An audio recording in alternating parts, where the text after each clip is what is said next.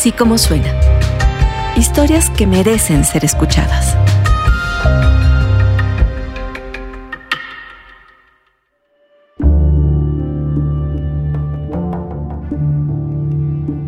Hoy la icónica San Francisco en California, Estados Unidos, es la segunda ciudad con las rentas más altas del mundo. Quienes no pueden pagarlas son desalojados y acaban en refugios o en la calle. Orseta Belani estuvo en San Francisco. Esto es lo que vio y lo cuenta para así como suena.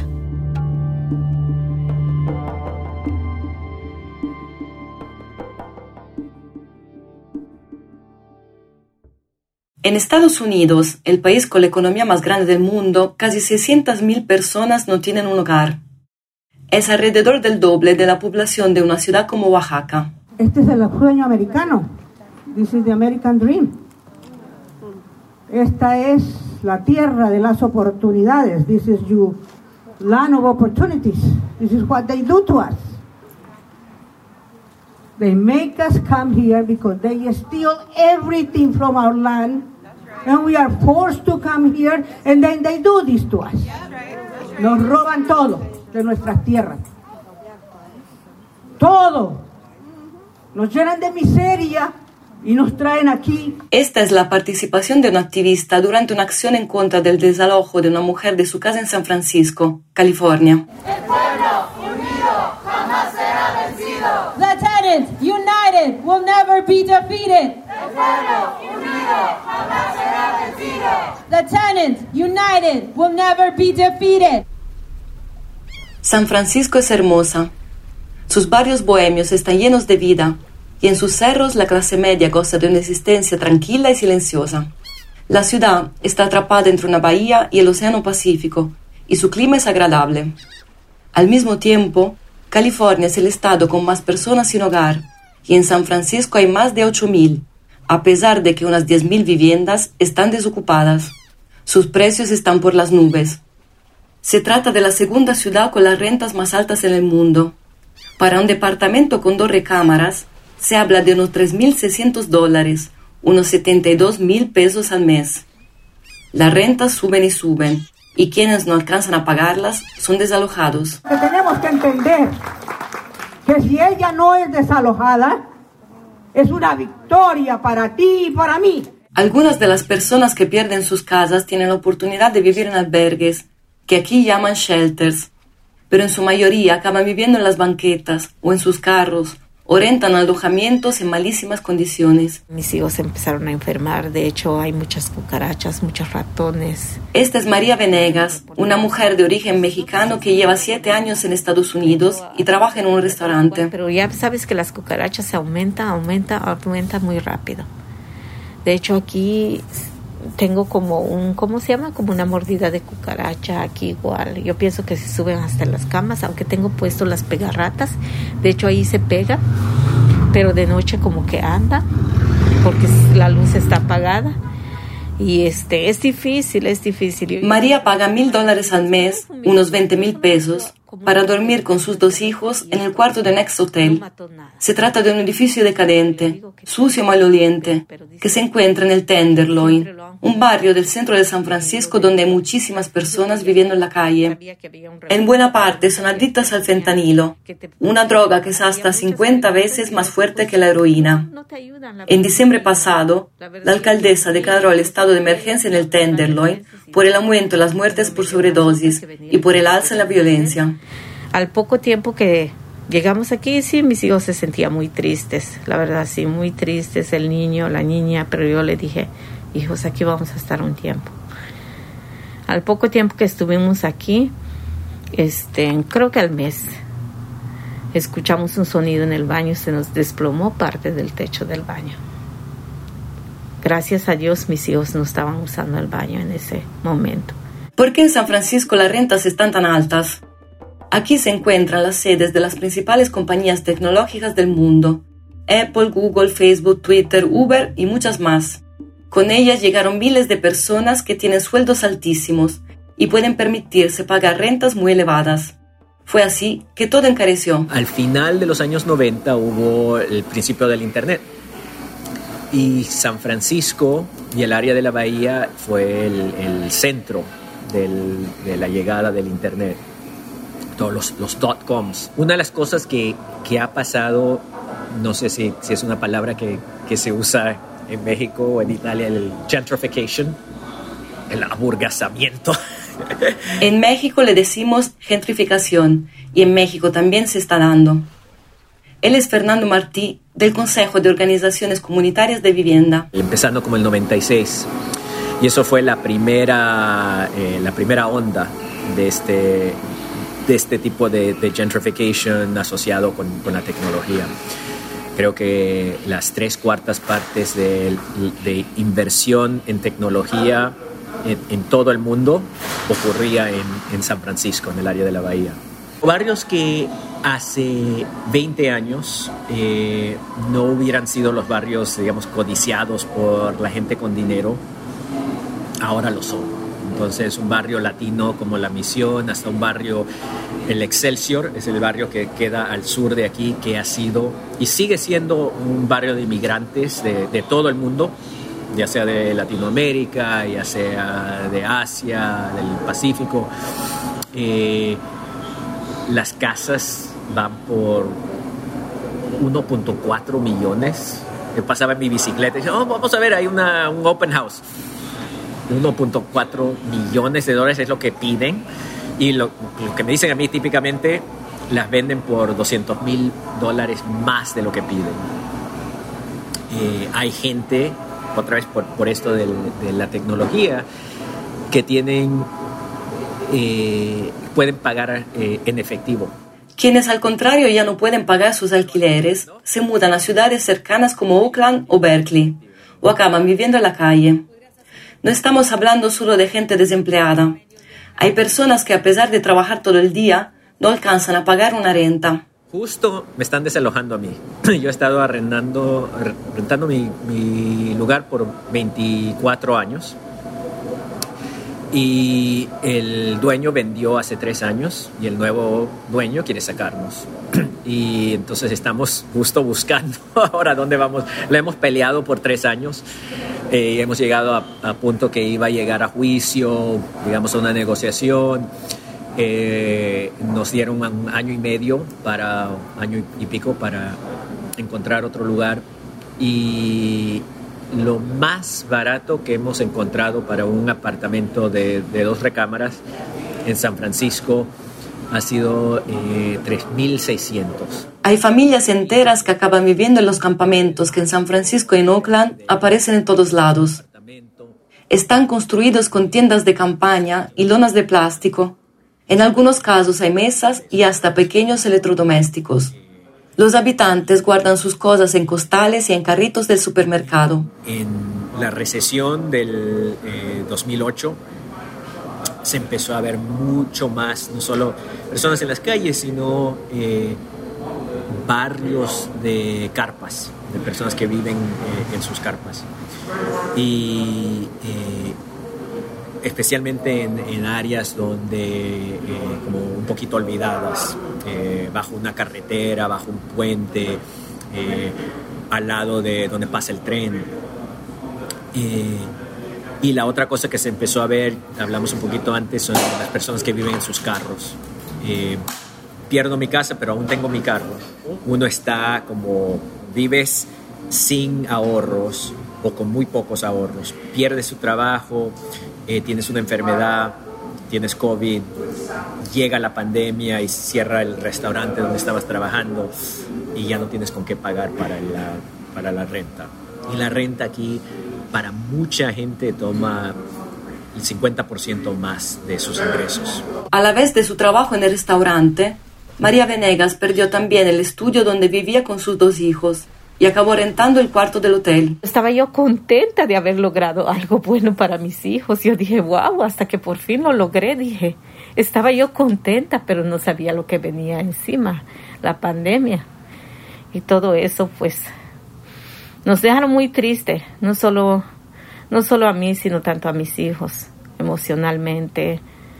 Le dije que teníamos que movernos porque pues no podía yo seguir pagando la renta de 1.800 dólares por un pequeño estudio. Llamé otra vez a Housing y me, dijeron de que, de que todo estaba saturado, de que no había espacio para, para este, un shelter, que no había espacio para nosotros. Luego supe que una amiga iba a dejar este cuarto del hotel ya decidí mejor venirme con mis hijos aquí para estar un poco más tranquila. Aunque no tiene cocina y está en malas condiciones, la verdad, está en malas condiciones. En el mismo cuarto, María guarda su comida, perfectamente ordenada en unos estantes, su prensa para hacer tortillas y una pequeña parrilla eléctrica para cocinar. Para lo de la comida, pues es difícil igual para mí, porque mira mi pequeña cocina que tengo aquí solo para algo rápido para mis niños. Y a veces tengo que comprar, pero cuando compro gasto mucho, la verdad gasto mucho en comida. Igual no quiero cocinar tanto aquí cuando ellos están porque se abochorna el cuarto y yo sé que el humo es malo para ellos. Ahorita, por ejemplo, que están en la escuela, voy a aprovechar para cocinar. Abro la ventana para cocinar. En una ocasión así me pasó que estuve cocinando y la alarma empezó a sonar y vinieron los bomberos aquí. Y me dio mucha pena. Pero el manager luego me dijo, ¿sabes qué es lo que ocasionaste? Pues le digo, pues yo estoy en casa, estoy cocinando. Y me dijo, ¿sabes qué? Tienes que pagar 500 dólares. Le dije, ¿cómo? Me dice, sí, porque en que vienen los bomberos cobran. Entonces yo dije, ¿será? Estuve averiguando y me dijeron que no es verdad. Voy a ver si consigo algo mejor para mis hijos. Claro que me gustaría. Me gustaría algo mejor para ellos, igual para que ellos estén más cómodos. A María Venegas la encontré unos días después de conocerla durante una movilización de las mamás sin hogar frente al Palacio Municipal de San Francisco, en ocasión del Día de las Madres. Homeless moms are under attack. What do we do? Stand up, fight back. When homeless moms are under attack, what do we do? Stand up, fight back.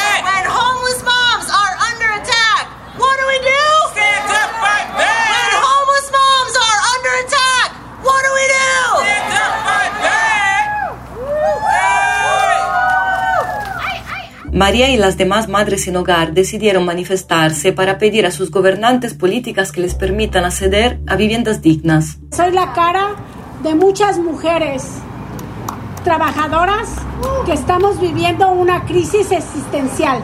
Y yo me quedo, yo sé qué quiere decir, pero yo lo interpreto así. Feliz Día de las Madres a una mujer hoy que tiene que pagar la renta y no le alcanza para pagarla. Son 5 mil dólares y me van a sacar de mi casa. Mis hijos están viviendo en la calle. No tienen que comer. Y a nadie le importa. Feliz Día de las Madres. Feliz Día de las Madres a todas esas mujeres que están viviendo en la calle. Díganos feliz Día de las Madres con hechos. Con, donde podamos vivir con dignidad, a la clase trabajadora que aportamos. La pandemia empeoró la situación en San Francisco. Los albergues que recibían personas sin hogar redujeron su capacidad en un 70%, así que muchos se encontraron de repente en la calle. Y las calles se llenaron también de personas que al perder su trabajo ya no tuvieron para pagar sus rentas. El Estado de California creó un, proyecto que creo que se llamaba um, Project Home Key. Parece que era Home Key.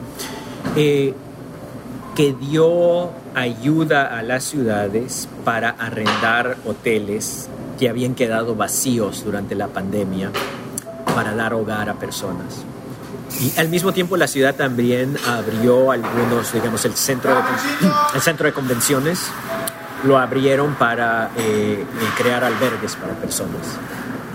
Y claro, era un, beneficio para los dueños de los hoteles. ¿no? No, tengo turistas, pero ahora le puedo arrendar a la ciudad, a lo mejor no me gusta tanto, quién sabe qué va a hacer esta gente, pero si no, no tengo ingresos. Ok, vamos a arrendarnos.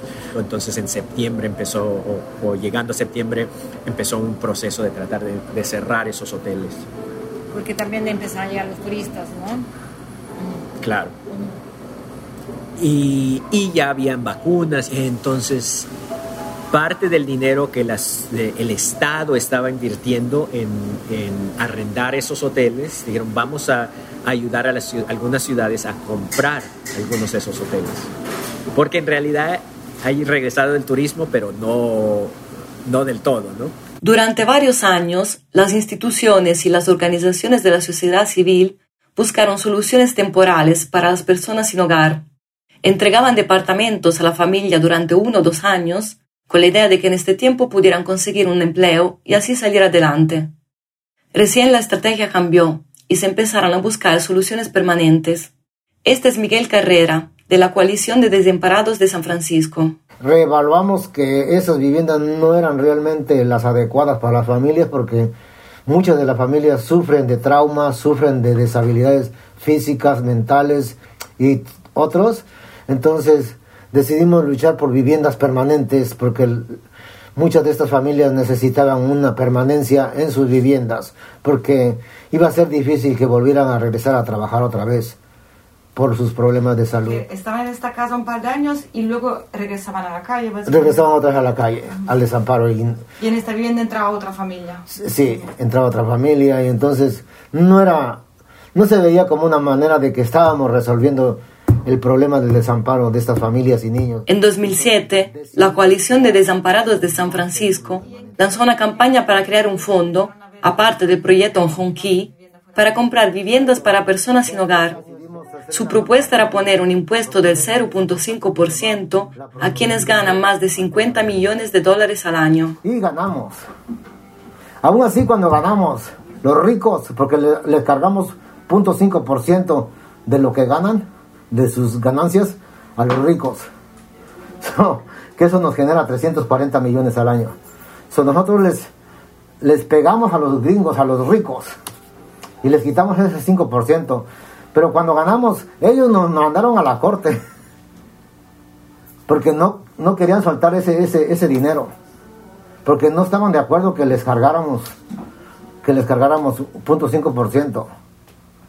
Entonces, en las cortes, en el, hace dos años, en 2020, un juez decidió que por el COVID soltar el dinero y decir no, tienen que dar el dinero, ya estuvo. Gracias a este impuesto, a partir de 2020 cada año se juntan 340 millones de dólares para la compra de hoteles y casas para personas sin hogar y para que reciban subsidios. Pues ahorita, por, lo, por el momento, tenemos este edificio que compramos de 200 viviendas.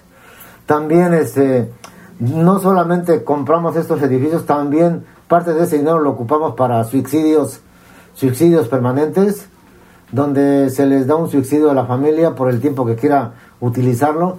Son familias que tienen problemas de salud mental, salud físico permanentes, que son tienen un, sí, una disabilidad muy severa.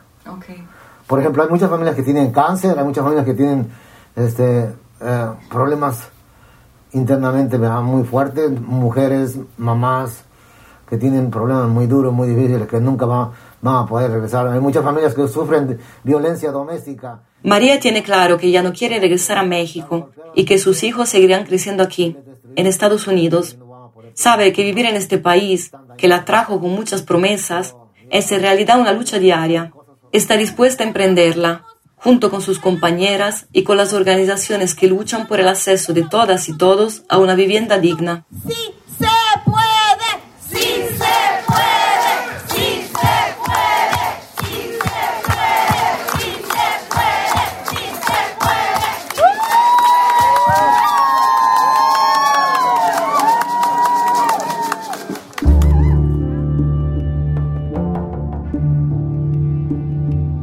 Esto es Así como suena. La dirección editorial es de María Scherer. La producción ejecutiva de Giselle Ibarra. En la consola y la edición están Hugo Santos Quevedo y Patricio Mijares. Andrea Espano es la coordinadora de producción. Yo soy Carlos Puch y los invito a escuchar todos nuestros podcasts en así como suena.mx, en Spotify, en iTunes, en iHeartRadio, en Himalaya, en Deezer, en Amazon Music o ahí, donde tú prefieres escuchar tus podcasts.